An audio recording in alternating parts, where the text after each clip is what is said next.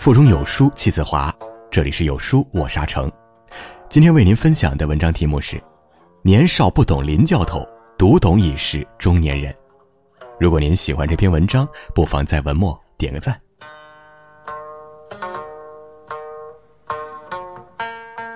中国人有一句俗语：“少不读水浒，老不读三国。”年少气盛读水浒，总喜欢那些血气方刚的英雄。武松、鲁达、李逵，快意恩仇，以为这样的人生才精彩。而谈到八十万禁军教头林冲，除了一开始被他的名号唬住，心里头总有些不待见。就这么一个怂人，也能称之为英雄？直到而立之年，才发现绝大多数的我们，都活成了林冲的模样。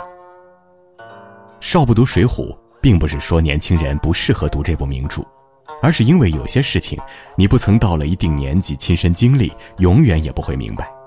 人到中年，无非一个字：怂。那官人生的豹头环眼、燕颌虎须、八尺长短身材，三十四五年纪。林冲一出场就是一位中年大叔，所以我们并没有看过这位八十万禁军教头年轻时候的风采。但是从他闲暇时光能够写美眷逛街、陪好友喝酒可以看出，即便这个男人算不上功成名就，也称得上事业有成、家庭美满了。可惜林冲美好的中年生活才刚刚开始，就遭遇了重大危机。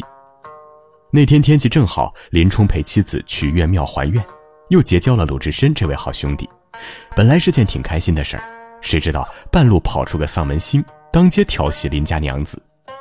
是可忍，孰不可忍？林冲火急火燎的就要去教训那个登徒浪子，岂料高高举起的拳头却僵在了空中。林冲，干你甚事儿？你来多管。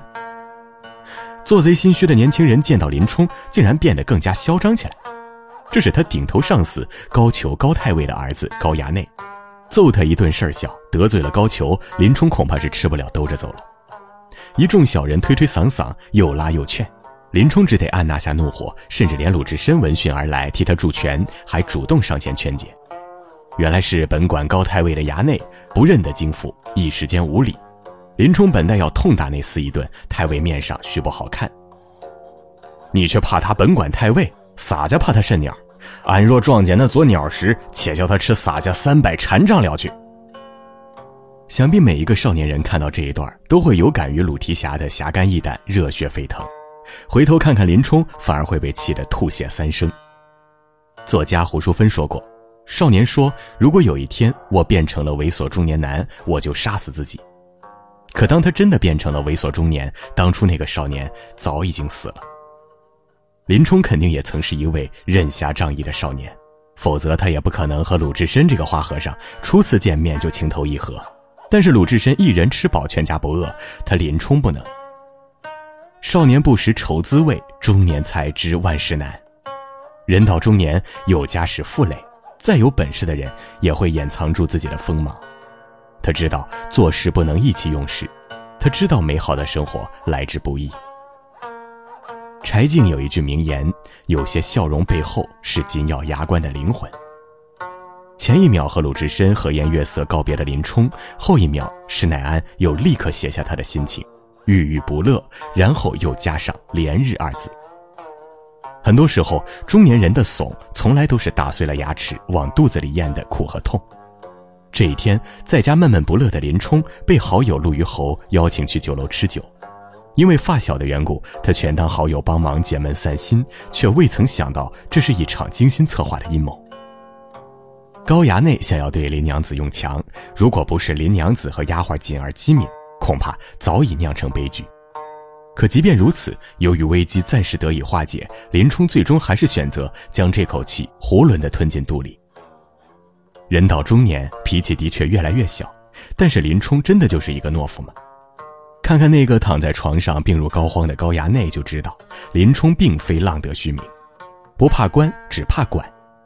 高衙内的帮闲富安有一段话说的让人背脊发凉：衙内怕林是个好汉。不敢欺他，这个无伤。他见在帐下听使唤，大请大受，怎敢误了太尉？轻则便辞配了他，重则害了他性命。即便是放在当下，上个班虽说没有性命之忧，但是你的顶头上司吩咐你办事儿，即便你有万般的不情愿，也得摆出一副笑脸相迎的模样。人到中年，失去了跳槽的勇气，工作就是你的命脉。所以你可以看到，林冲明明知道自己和高家已经牵扯进很深的恩怨，依然对高俅唯命是从，甚至被人陷害，带刀进入军机重地白虎堂，仍旧一副懵懂无知的模样。有人说他很傻很天真，可谁又看见一个中年男人背后的隐忍和委屈？八十万禁军教头失去他，他的遭遇只有更惨，没有最惨。中年是一种责任。他需要这份工作，因为拥有一份稳定的工作，他才能够完成对家的守护。知乎上有个提问：有哪个瞬间让你觉得自己的人生毁了？有网友留言道：“三十五岁失业了。”人这一生中，你可能会遇到无数艰难的、无法走下去的时刻。对于中年人来说，当一大家子需要你照顾的时候，你却失去了经济来源。这恐怕会成为你一辈子也无法忘却的阴影。从白虎堂被押解出来的林冲，就是这样一个失业的中年男人，而且还是一位备受冤屈、即将被发配充军的囚徒。那一瞬间，林冲心里肯定也觉得自己这一辈子就这么毁了吧。于是，在临行之前，他做了一个常人难以理解的决定：休妻。林冲休妻一直以来都是很多人的槽点，有人还腹诽：林冲这不是把自己的妻子往火坑里推吗？那高衙内知道你休妻了，还不更加有恃无恐，变本加厉？请仔细听一听林冲的解释：今去沧州，生死不保，诚恐误了娘子青春，今已写下几字在此，万望娘子休等小人，有好头脑自行招架，莫为林冲误了贤妻。再设身处地的看一看他当时的处境，这是一个一无所有的男人呢。前途渺茫，生死难料。临别前，他唯一想到的是给自己的妻子一个自由身，免去自身的连累。凭借妻子的聪慧，或许能找到一个比他林冲更能给予他周全的男人。这是一个落魄的中年男人用尽所有的力气写下的最后的深情。人到中年，生命中属于自己的位置会一步一步向后移。他们的卑微，他们的懦弱，只因为他们爱得太过深沉。人到三十而立，可是人到中年的林冲却经历着一生中最为凄惨的时光。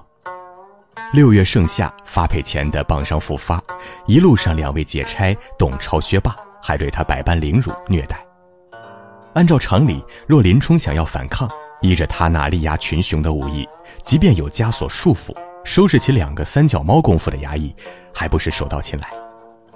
但是，无论董薛二人如何刁难迫害，他都是逆来顺受，以至于最后被董薛二人欺骗，捆绑在树上，即将命丧黄泉的时候，竟然泪如雨下。我与你二位往日无仇，近日无冤，你二位如果救的小人，生死不忘。年轻时读到这一段的时候，我很是费解。本应是一个大英雄，即便是死，也应该是慷慨就义，怎会沦落到像两个小人摇尾乞怜？直到多年以后，不止一次看到一个又一个嚎啕大哭的中年人，而其中是自己时，才明白，有一种悲伤叫睫毛再也承受不起眼泪的重量。蝼蚁尚且贪生，更何况林冲还心怀梦想。如果能够活下去，他还是有机会和自己的家人团聚的呀。金圣叹曾言：“四字泪如雨下，写尽英雄尽头。”中年人其实比谁都怕死，比谁都惜命，以至于后来林冲大难不死，又得到柴进的关照后，对生的希望就更加浓烈起来。他唯唯诺诺，逢迎讨好，差拨管营，无非就是四个字：明哲保身。这是一个中年人的圆滑与世故。贪生是因为活着才有希望，怕死是因为我们不仅仅为了自己而活着。林冲的结局我们都很清楚，最终他躲过了高俅的追杀，陆虞侯火烧草料场，林教头雪夜上梁山。我们惊艳于林冲大杀四方、淹没进血液的背影，却怎知其深藏心头的逼不得已？如若能够回到那一年岳庙还愿前的岁月静好，他无论如何也不愿意将自己的后半生交给浪荡的江湖。而他和妻子的分别便是永别，这也成了他永远无法愈合的伤。年少不懂林教头，读懂已是中年人。喇嘛哥在《狗日的中年》中写道：“中年是个卖笑的年龄。”既要讨得老人的欢心，也要做好儿女的榜样，还要时刻关注另一半的脸色，不停迎合上司的心思。中年为了生计、脸面、房子、车子、票子不停周旋，后来就发现，激情对中年人是一种浪费，而梦想对于中年人则是一个牌坊，守得住忠烈，还要做得好婊子。中年是狗日的现实。人到中年，没有谁能逃脱得了一个“怂”字。当我们年少轻狂的时候，我们可以找到无数理由瞧不起林冲的怂，而那时的我们也从未想过，我们之所以能够拥有快意人生，不过是有像林冲这样的中年人替我们负重前行。一个人知道自己为什么而活，才会去忍受任何一种生活。中年人的怂，从来不是为了自己。他们甘愿用尽余生一切的隐忍和无奈，只为了换取现实的一点安稳，让自己爱的人获得长久的幸福。如果你身边也有像林冲这样怂的中年人，请温柔以待，对他说一声：辛苦了。